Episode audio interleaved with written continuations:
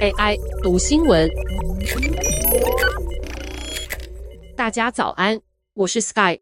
你想要提高情绪智商 EQ 吗？专家会建议你学习聪明对话，借此打造更强劲的人际关系。想象一下，你正在等候会议开始，你试着想出一个能聊得尽兴又兴味盎然的好话题，但你逐渐受不了尴尬的沉默，于是开始聊天气。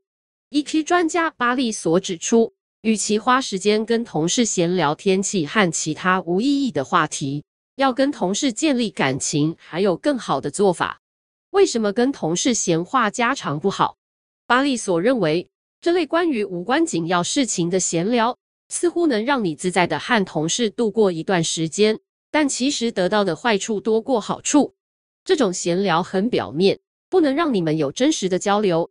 研究显示，即便是在职场，人也会渴望真实的交流。调查公司盖洛普在一连串研究中发现，员工很重视来自主管的沟通交流。这些主管关切的不只是员工的角色和责任，更关心员工在工作以外的人生。研究揭露，感觉到主管关心生而为人的自己，会让员工更投入在工作上。但没有意义的闲聊并不会提供这种机会。那么该聊什么才好？巴利所建议可以向美国人际关系大师卡内基借镜。卡内基在经典著作《卡内基说话：知道如何赢取友谊与影响他人》中，谈到他在一场晚宴派对上和一名特别的植物学家相遇。那一整个晚上，卡内基都坐在椅子上，沉浸在植物学家关于异国植物和花园实验的故事。卡内基请教自己的园艺问题，并感激对方的帮助，借此吸引对方全心投入这场对话。到了该高歌离席的时候，这位植物学家向晚宴主持人大力称赞卡内基是最令人心神激荡、最有意思的健谈人士。这个故事透露了建立尊敬与影响力的关键。要让其他人对你讲话的内容有兴趣，你必须先对他们的话题感兴趣。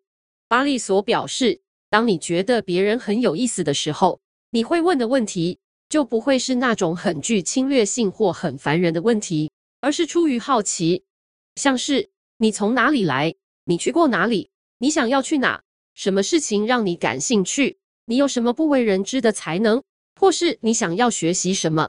卡内基建议，如果你渴望成为擅长谈话的人，你就要当个专注贴心的倾听者，要记住。对方对于他自己他想要的东西以及他自己的问题，要比对你和你的问题有兴趣一百倍。卡内基的建议非常宝贵，而且很适用于现今的时代。你坐在餐厅用餐时，可以抽空观察有多少人没有和彼此聊天或倾听对方谈话，而是专心地盯着自己的手机。所以，只要你舍弃无意义的闲聊，把谈话对象当成房间里最有意思的人。